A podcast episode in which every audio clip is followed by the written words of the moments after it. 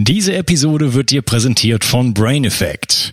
Brain Effect ist das junge, sympathische Berliner Startup von dem mehrfachen Bio 360 Gast Fabian Völsch. Ich möchte dir heute von dem Produkt Recharge erzählen. Recharge richtet sich an Sportler, die alles aus ihrem Körper herausholen wollen, aber auch wissen, wie wichtig die Regeneration ist. Recharge ist ein Getränk in Pulverform, das in Zusammenarbeit mit dem Sportwissenschaftler Dr. Ingo Frohböse entwickelt wurde. Es enthält wichtige Aminosäuren, Zink, B-Vitamine, Grünteeextrakt, Ashwagandha und vieles mehr. Es schmeckt leicht nach Zitrone und bringt dich gleich nach dem Workout wieder in Topform. Und das Beste ist, als Hörer von Bio360 bekommst du auf Recharge und die anderen Produkte von Brain Effect satte 20% Rabatt mit dem Gutscheincode Bio360. Folge dem Link in der Beschreibung oder in den Show Notes. Und du tust nicht nur dir etwas Gutes, sondern unterstützt auch noch diesen Podcast und hilfst mit, dass es ihn auch in Zukunft noch geben wird. Bio 360 Zurück ins Leben.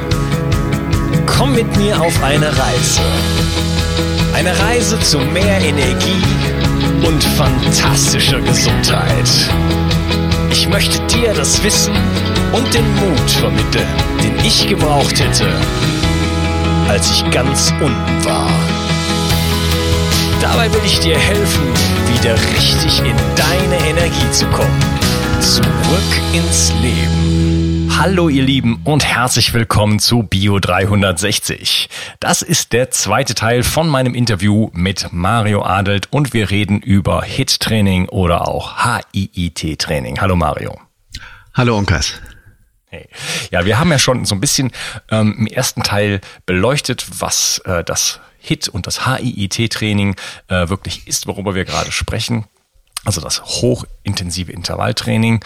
Und ähm, du hattest schon einige ähm, ja, Sachen erwähnt, die ähm, ja die ähm, wirklich gut sind für den Körper, zum Beispiel, dass der ähm, dadurch Wachstumshormone angeregt werden, dass die Fettverbrennung äh, angeregt wird, ähm, dass ähm, die Knochendichte steigt und so weiter. Vielleicht können wir das auf das Thema Fettverbrennung nochmal so ein bisschen eingehen. Das ist bestimmt, das hast du so im Nebensatz erwähnt, bestimmt etwas, was äh, ein paar Leute interessieren könnten. Wie ähm, wirkt sich denn so ein HIIT-Training im Gegensatz, sage ich jetzt mal, zu, äh, zu ich gehe jeden zweiten Tag äh, eine Dreiviertelstunde joggen, auf die Fettverbrennung aus? Und äh, wie kann ich damit meine Körperkomposition sozusagen beeinflussen? Ja, interessantes Thema. Lange Zeit wurde mit den Puls-Trainingseinheiten äh, und den Pulszonen immer die Fetttrainingszone als Zielsetzung angegeben und das heißt mit deutlich geringere Belastungsintensität, dafür aber möglichst lange zu arbeiten. Man wurde auch immer gesagt, dass erst nach 45 Minuten der Körper überhaupt in die Fettverbrennung schalten kann und deswegen muss man also mindestens 60 bis 90 Minuten dann mit der entsprechenden Ausdauersportart verbringen, um überhaupt einen nennenswerten Fettverbrennungseffekt zu erzielen. Und das ist wenn man das genauer anschaut, äh, ja, nicht richtig. Ähm, auf dem ersten Blick stimmt das, denn der Körper nutzt immer ein Gemisch aus Kohlenhydraten und Fetten als Energiesubstrat. Und je nachdem, welche Leistungsintensität ich gerade abrufe, will er eben mehr Kohlenhydrate, also Zucker, Glucose vom Körper äh, sozusagen verbrennen oder bei den weniger geringen Belastungen, bei den sogenannten aeroben Belastungen, bei den also sauerstoffreichen Belastungen, arbeitet er dann mit den Lipiden, mit den Fettsäuren. Und das war eben die Zielsetzung, die man eben dort angegangen war. Tatsächlich, wenn ich also in einer geringeren Belastung arbeite, ist netto die äh, Menge an Fett, die ich in dieser Zeit verbrannt habe, höher. Aber tatsächlich äh, kann ich mit dem HIIT-Training, obwohl das nicht mehr aerob ist, sondern ich in die anaeroben, also äh, so hochintensiv, dass ich nicht mehr ausreichend Sauerstoff zum zur Zelle bringen kann. Äh, das heißt, in dieser Belastungsphase, in diesem Sprint, in dieser hohen Belastungszeit, ist der Körper dann voll in der Zuckerverbrennung. Und das hat man so betrachtet, dass man sagt, okay, dann ist es ja überhaupt nicht sinnvoll, damit zu arbeiten, wenn ich das Ziel habe, Fett zu verbrennen. Aber dazu kam noch nicht der sogenannte Nachbrenneffekt zum Tragen. Und da weiß man, dass der beim HIIT, bei dem Intervalltraining, sehr stark ausgeprägt ist. Das heißt, ich gehe eine sogenannte Sauerstoffschuld ein durch diese hohe Belastung und der Körper muss quasi nacharbeiten. In der Erholungsphase habe ich einen deutlich höheren Sauerstoffaufnahme im Körper weil sozusagen diese Sauerstoffschuld, die ich in der hohen Belastungsphase eingegangen bin, wieder geschlossen wird. Und dieser Effekt, der kann, wie man inzwischen weiß, mindestens 24 Stunden, in manchen Fällen bis zu 72 Stunden lang wirklich anhalten. Und somit habe ich mit einer kurzen, intensiven Trainingseinheit unter Umständen bis zu drei Tagen eben wirklich eine deutlich erhöhte Stoffwechselrate und Fettverbrennung. Also das heißt, ich verbrenne nicht ich habe nicht das Ziel und das Augenmerk darauf, während der Einheit viel Fett zu verbrennen, während des Trainings, sondern das Ziel ist es, im Nachhinein den Körper, den gesamten Stoffwechsel zu einer höheren Fettverbrennungsmaschine quasi zu machen. Okay, also das, da muss man jetzt also unterscheiden. Also früher war es so, ähm, oder ist, ist immer noch so, ähm, es gibt diesen aeroben Bereich und den anaeroben Bereich. Also der aerobe Bereich ist der Bereich bis ne, zu einem Puls von, je nachdem, das kann man ausrechnen, äh, 120, 130, 140 oder sowas, je nachdem, wie leistungsfähig man ist. Aber das ist so, ähm, ich sage jetzt mal grob gesagt, wo man sich beim Joggen noch unterhalten kann, so in etwa. Ja. ja. Mhm. Und äh, darüber hinaus ähm, fängt dann der ähm, anaerobe Bereich an, wo man so ein bisschen aus der Puste kommt. Und ähm, da äh, ist es so, dass äh, ja, da gibt es auch viel Kritik an dieser ganzen Geschichte, dass viele Leute, die auch Marathon machen und so weiter, ähm, oder äh, in diesem anaeroben Bereich trainieren über ja. lange Zeit. Mhm. Das ist das sogenannte Chronic Cardio, also chronisches Cardio und damit letzten Endes äh, eher, eher Herz schädigen. Ja, also ähm, ein gutes Training sieht also eigentlich eher erstmal so aus, dass man sich eben in die meiste Zeit in diesem aeroben Bereich befindet und dann da kurze Impulse sozusagen setzt, also kurze Sprints vielleicht auch im aeroben Bereich. Jetzt ist aber eben das HIIT-Training eins, wo man das genau wirklich äh, auf die Spitze treibt und sagt, okay, ähm, wie ich gehe wirklich an die absolute Leistungsfähigkeit und habe jetzt einen ganz anderen Effekt und habe äh, das, was ich was sonst irgendwie vielleicht 90 Minuten dauern würde, ähm, ähm, erreiche ich auch, aber noch darüber hinaus über einen viel längeren Zeitraum. Also ich habe eben diesen diese erhöhte Fettverbrennung, den Nachbrenneffekt sozusagen und bin natürlich damit äh, ja äh, stehe ich äh, natürlich zeitlich gesehen unglaublich gut da, oder? Zeitlich gesehen und auch gesundheitlich gesehen, denn ähm, ganz pragmatisch schauen wir uns das Ganze in der realen Welt an die klassischen Ausdauersportler eben bis rauf zum Marathonsportler im Vergleich zu einem Sprinter. Da fällt uns auf, der Sprinter hat eben einmal deutlich mehr Muskulatur und interessanterweise sogar deutlich weniger Fett als der vermeintlich äh, ständig ausdauernd trainierte äh, Marathonläufer. Warum ist das so? Weil er eben tatsächlich chronisch übertrainiert ist. Es gibt einige wenige Marathonläufer, die das gesund überleben können, aber das sind eben Menschen, die auch mit einer Genetik ausgestattet sind, die eben eine Milliarde Menschen sonst äh, nicht mehr haben. Und äh, deswegen darf man nicht den Fehler machen zu glauben, dass wenn einer äh, den Marathon äh, immer wieder übersteht und äh, gesund und munter dann jede Woche einen neuen Marathon laufen kann, dass das ein Maßstab für den Normalmenschen ist. Ähm, das ist also wirklich zu weit gegriffen und man sollte das Ausdauertraining auf ein deutlich geringeres Maß herunterschrauben und genau das hast du richtig beschrieben. Man muss eben die zwei Pole auf dem Kontinuum der Belastung sich genau angucken. Man hat eben diese deutlich geringeren Belastungen mit einem geringeren Puls, die wirklich noch nicht anstrengend empfunden werden und mit denen man arbeiten sollte, die auch ja auch für die Regeneration äh, ganz wichtig sind.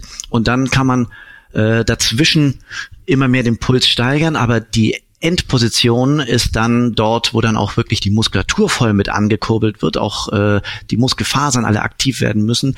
Und das ist eben das Kontinuum, in dem HIIT und HIT äh, zum Begreifen kommen. Und da sollte man sich dann aber auch wiederum nicht lange aufhalten, sondern es geht dann eben darum, kurz und intensiv zu trainieren, aber nicht lange und auch nicht zu häufig. Ja, ähm, ich fand, was ich schön finde, ist diesen, dieses, diesen Vergleich, dieses Bild zwischen dem Sprinter und dem Jogger. Und wenn man sich da mal so ein paar Bilder wirklich anschaut, sehen die ja fundamental unterschiedlich aus. Und da kann ja jeder für sich entscheiden, wie möchte ich denn aussehen. Mhm. Ja, also der, der, der, der Marathonläufer ist dann doch mit wenigen Ausnahmen äh, doch eher ziemlich, äh, ziemlich ja, dürr und dünn und äh, mitunter auch nicht unbedingt gesund aussehend. Da gibt's ganz erschreckende Bilder.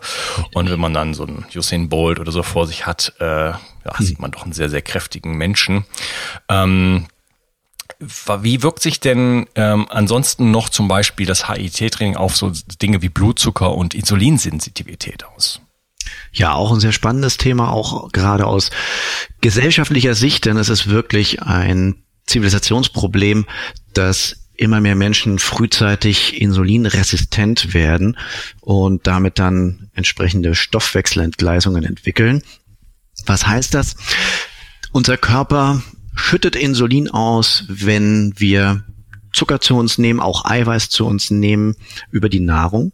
Und dann zerlegt der Körper das im äh, Magen- und Verdauungssystem und dann kommen die Glucose im Blut an und das erhöht dann eben den Blutzuckerspiegel.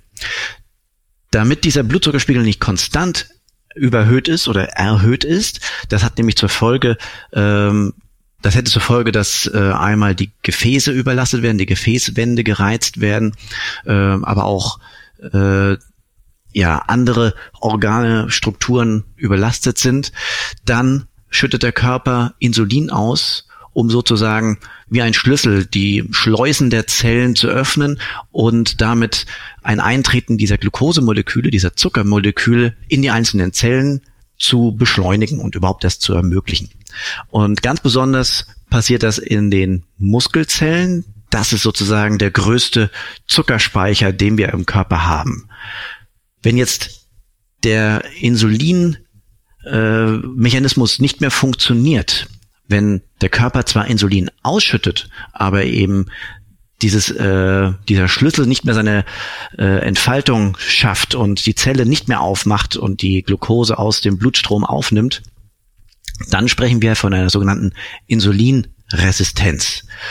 Und dieses Problem macht sich immer wieder breit, weil die Menschen gewohnt sind inzwischen 24 Stunden am Tag fast schon, sich konstant mit Zucker zu umgeben und den Körper äh, mit Zucker zu träufeln, würde ich sagen. Und das führt eben dazu, dass der Körper quasi zumacht. Er, er ist überreizt von diesem ständig erhöhten Zuckerspiegel. Die Zelle kann nichts mehr damit anfangen. Der Blutzuckerspiegel bleibt ständig erhöht. Das ist auch das, was dann der Arzt misst. Er kann dann feststellen, dass vor allem der nüchtern Zucker morgens sollte der Zucker nicht über 100 Milligramm pro Deziliter sich befinden und das ist eben der Punkt, wenn ich jetzt dann deutlich höhere Werte habe, 140, 150 bis zu 200 Milligramm, das zeigt dem Arzt, dass eben der Körper nicht in der Lage ist, den Zucker zu verstoffwechseln und das führt dann langfristig zur Diabetes Typ 2. Erkrankung. Ja, ich äh, selber war insulinresistent und zwar nicht schlecht. Ähm, morgen Insu äh, morgen ähm, Blutzucker von 116 und so, einfach so.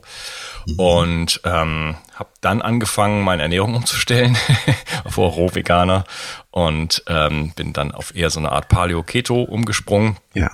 Und das hat für mich ähm, einen massiven Shift ausgelöst, massiven äh, Verbesserungen dann äh, ge gebracht und habe dann angefangen äh, auch mit Hit-Training und und so und so weiter und mittlerweile äh, ist meine sind meine Insulin, also ich habe das äh, noch noch mal komplett nachgemessen, also nicht nur mein Morgenzucker, sondern auch mein äh, Morgeninsulinwert ähm, auf Bestniveau mhm. und da hat vermutlich auch das Training mit zu tun. Wie kann denn jetzt das Training, das äh, Hit und das HIIT-Training ähm, da ähm, positiv einwirken? Ja, wie vorhin erwähnt, ist eben genau diese hohe Intensität äh, die Belastungsphase, bei der der Körper, die Zelle, die Muskelzelle ganz viel Zucker verbraucht. Und diesen Effekt nutzen wir in dieser Belastungsphase. Wenn also wir eine hohe Belastung abrufen, dann wird logischerweise der Muskel dann sagen, okay, ich brauche den Zucker deutlich stärker und wird die Insulinsensibilität wieder steigern.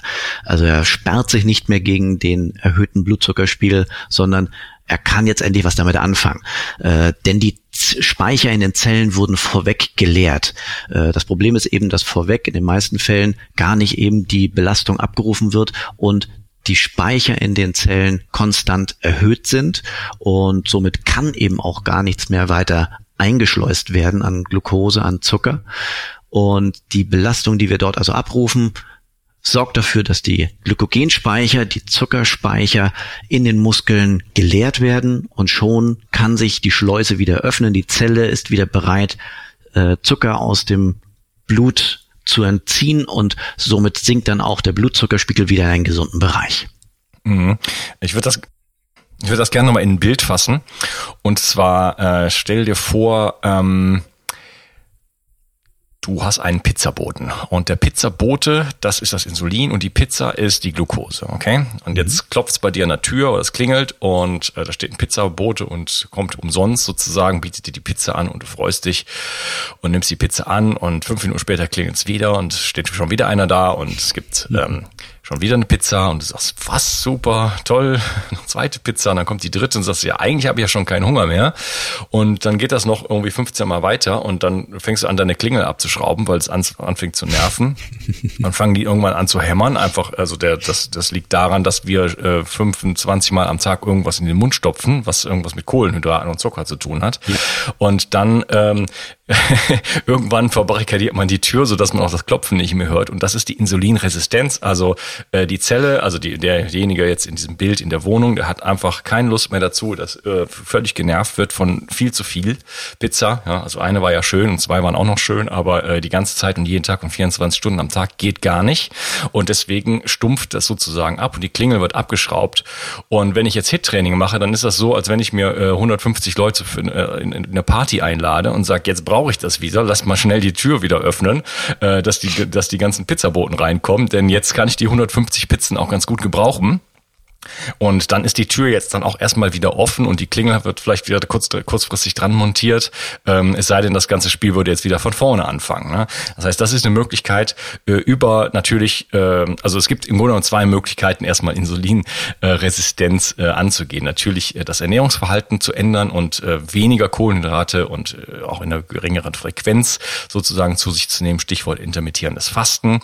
Und auf der anderen Seite halt eben durch ein hochintensives Training Training ähm, eben da den Bedarf äh, der, der Zelle an Zucker sozusagen wieder zu erhöhen, kurzfristig und damit einfach ja wieder die Sensitivität herzustellen.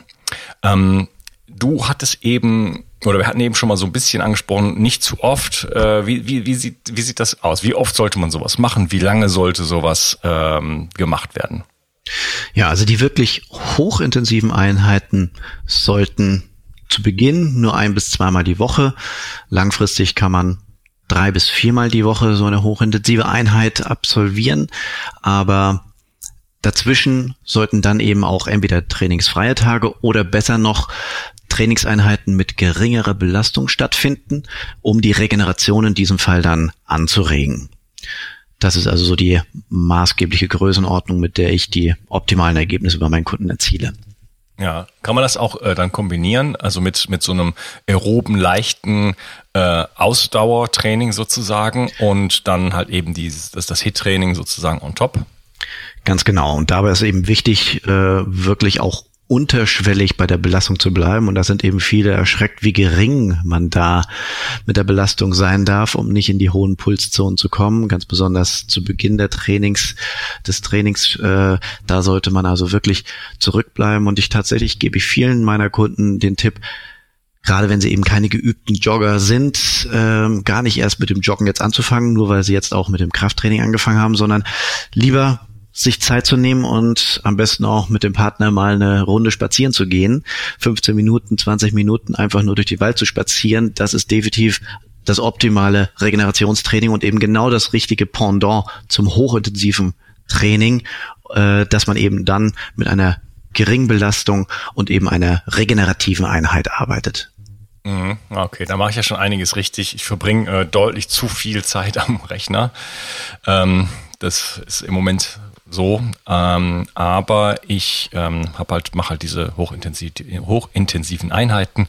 Plus äh, ich versuche halt dann wenigstens abends irgendwie noch eine Stunde oder anderthalb spazieren zu gehen, um einfach ein bisschen Bewegung reinzubekommen, meine 10.000 oder 15.000 Schritte zu machen.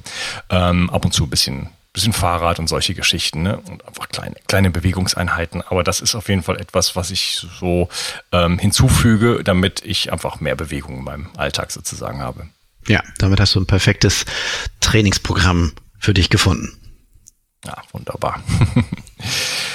ähm, ja, vielleicht können, ist das die Möglichkeit, ähm, jetzt mal so unterscheiden. Du hattest ja dieses HIT-Training angesprochen, ähm, dass das ursprünglich das HIIT-Training, ähm, das Zirkeltraining so aus dem Kraftsport kommt. Vielleicht kannst du da noch ein bisschen was zu erzählen. Ja, also Arthur Jones ist äh, sozusagen der Entwickler der HIT, High Intensity ein äh, Trainingsvariante und er kam ganz klar aus dem Kraftsport und Bodybuilding, hat in den 60er Jahren für sich, 50er und 60er Jahren für sich experimentiert, womit er seine optimalen Erfolge erzielen kann. Klassisch mit Langhanteln gearbeitet und mit Kurzhanteln, echtes Gewichttraining eben und hat dann festgestellt, dass die Trainingsmethoden, die ein immer mehr und immer länger trainieren äh, verfolgt haben. Das mehr ist besser Prinzip. Also es ging dann früher war es klassisch dreimal die Woche ein Ganzkörpertraining zu absolvieren, wenn das also das Krafttraining in den 20er, 30er Jahren sich etablierte und dann fing es eben an, immer mehr Trainingseinheiten, Split-Programme, also den Körper aufzuteilen über die zur Woche und am Endeffekt waren viele Sportler dann sechs bis sieben Mal pro Woche in den äh, frühen Studios damals zu finden. Und er hat eben die Erkenntnis dann gehabt, okay, es ist viel natürlicher und auch viel gesünder für den Körper, wenn man lieber wenige Trainingseinheiten absolviert, die aber mit maximaler Intensität, er hatte damals auch die Zielsetzung eben statt mehrere Stunden im Studio zu verbringen, eben dann wirklich in maximal 40 Minuten, oft sogar nur 20 Minuten bei einem Ganzkörpertraining äh, die Muskulatur maximal zu reizen. Und er hat daraufhin dann eben festgestellt, dass auch das Training mit Langhanteln nicht optimal die Biomechanik äh, verfolgt und somit für ein hochintensives Training war er dann derjenige, der die ersten Trainingsmaschinen entwickelt hat und er hat die später unter dem Markennamen Nautilus auf den Markt gebracht und das ist das, sein Namen Arthur Jones kennt keiner mehr, aber die Nautilus-Geräte stehen heute noch in vielen Fitnessstudios.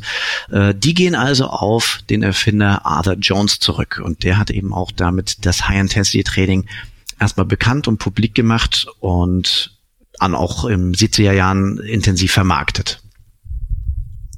Okay. Und ähm, wie sieht so ein, so ein Training jetzt aus? Also das klassische ähm, Krafttraining, äh, weiß ich nicht, da geht man in so ein Studio und dann macht man acht oder zwölf Wiederholungen zu verschiedenen ähm, zu verschiedenen äh, Muskelgruppen und so weiter. Wo ist jetzt da genau der Unterschied? Der ganz zentrale Unterschied ist, das Ziel ist in jeder Einheit und bei jeder bei jedem Satz, bei jeder Übung die lokale Erschöpfung des einzelnen Muskels zu erzielen. Und das ist das, was man beim Mehrsatztraining bewusst vermeidet. Denn wenn ich den Muskel bis zur Erschöpfung bringe, das heißt bis an die letztmögliche Wiederholung, dann braucht er sehr lange, mehrere Minuten, um überhaupt diese Belastung wieder zuzulassen. Das heißt, wenn ich mir vornehme, ich will mehrere Sätze trainieren, will die Übung mehrfach wiederholen, dann muss ich bewusst unterschwellig quasi trainieren. Ich darf nicht in die volle Erschöpfung bei den ersten Sätzen gehen, maximal beim letzten Satz, um eben dieses Volumen an Training zu ermöglichen, also diesen, diesen Umfang an Training darzustellen. Und beim Einsatztraining, deswegen wird das auch Einsatztraining genannt, weil man eben sich auf einen Satz pro Übung und Muskelgruppe konzentriert. Äh, dieses hochintensive Training verfolgt das Ziel, dass man direkt nach dem Aufwärmen den Muskel voll ausbelastet und mit ungefähr sechs bis zwölf, manchmal auch bis zu 20, 25 Wiederholungen, häufig für die Beine ist das eine gewählte Wiederholungszahl, versucht man dann eben die letztmögliche Wiederholung rauszuquetschen, die auch wirklich dann in der Schmerzzone sich befindet, dass man also auch sich selbst freiwillig dort nicht hinbewegen will. Und da ist es dann eben auch hilfreich, mit einem Trainer dann zu arbeiten und dann noch sicher zu arbeiten und sich über die Zone noch hinaus zu arbeiten und dann mit Techniken wie der Reduktionssatz zu arbeiten. Also das heißt, ich werde bis zur Erschöpfung gebracht, reduziere dann sofort das Gewicht um ein paar Prozent, um dann nochmal ein paar Wiederholungen rauszuquetschen. Und das sind eben so Dinge, die man im High-Intensity-Training anwendet, um eine maximale Intensität dann auch zu erzielen.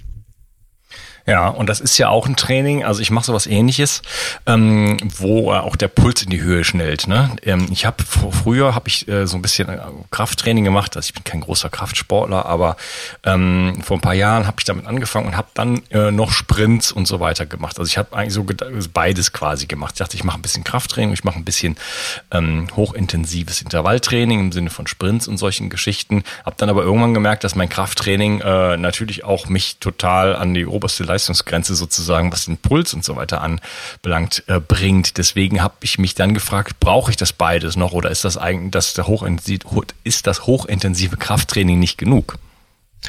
Ja, tatsächlich war das auch die Entdeckung, die Arthur Jones festgestellt hat und das auch in einigen Studien, sogenannte West Point Studie, weil er mit der West Point Militärakademie zusammengearbeitet hat, das Ganze begleitet hat und das äh, dann auch nochmal mit einigen American Football äh, Mannschaften auch nochmal nachgearbeitet hat.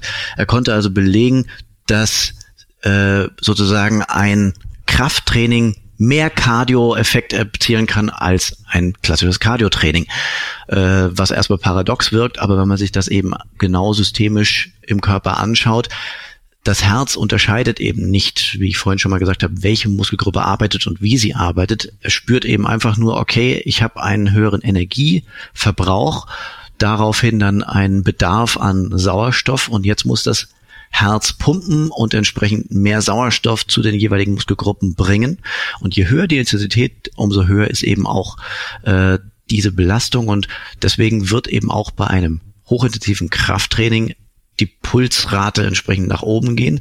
Und ob ich jetzt das Ganze, diese erhöhte Pulsrate durch Laufen, durch Fahrradfahren, Schwimmen oder eben durch Krafttraining ausgelöst habe, ist dem Herz-Kreislauf-System in dem Moment völlig egal.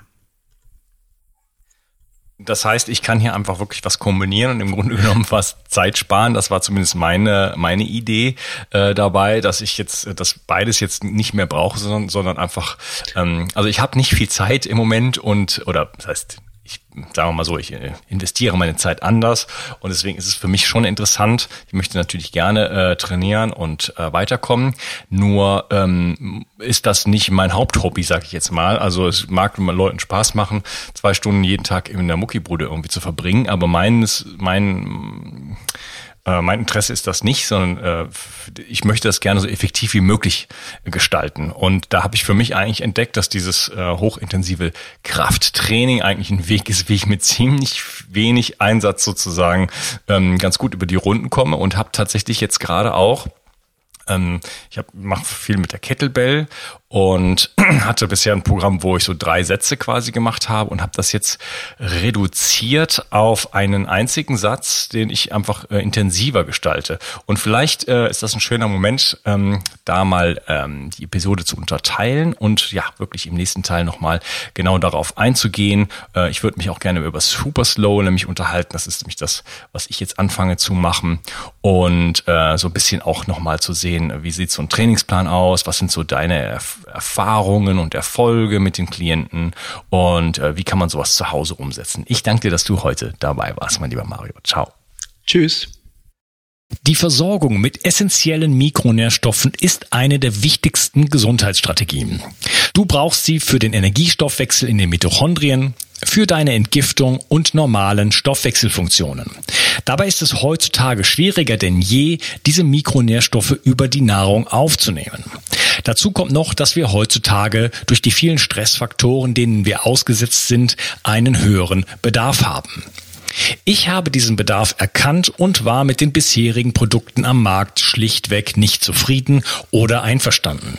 Daher habe ich mich aufgemacht und das wahrscheinlich umfangreichste Multinährstoffpräparat am deutschen Markt entwickelt. Das Ergebnis nennt sich 360 Vital. Und dieses Produkt enthält alle wichtigen Vitamine in der richtigen Form und Dosierung, zahlreiche wichtige Mineralstoffe, Pflanzen- und Heilpilzextrakte, Antioxidantien wie zum Beispiel Astaxanthin und Resveratrol, Coenzym Q10, 50 Milliarden darmaktive Bakterien und vieles mehr. Dabei habe ich natürlich auf die höchste Rohstoffqualität geachtet und darum enthält 360 Vital zum Beispiel keinerlei Zusatzstoffe. Das liegt alleine auch schon daran, dass gar nichts mehr in die Kapseln hineingepasst hätte. Mit 360 Vital bekommst du also eine Grundversorgung für deine Mitochondrien und aktivierst deine körpereigenen Entgiftungsfunktionen und deinen Stoffwechsel. Daher ist 360 Vital auch ein Grundelement in meinem Entgiftungsprotokoll richtig entgiften.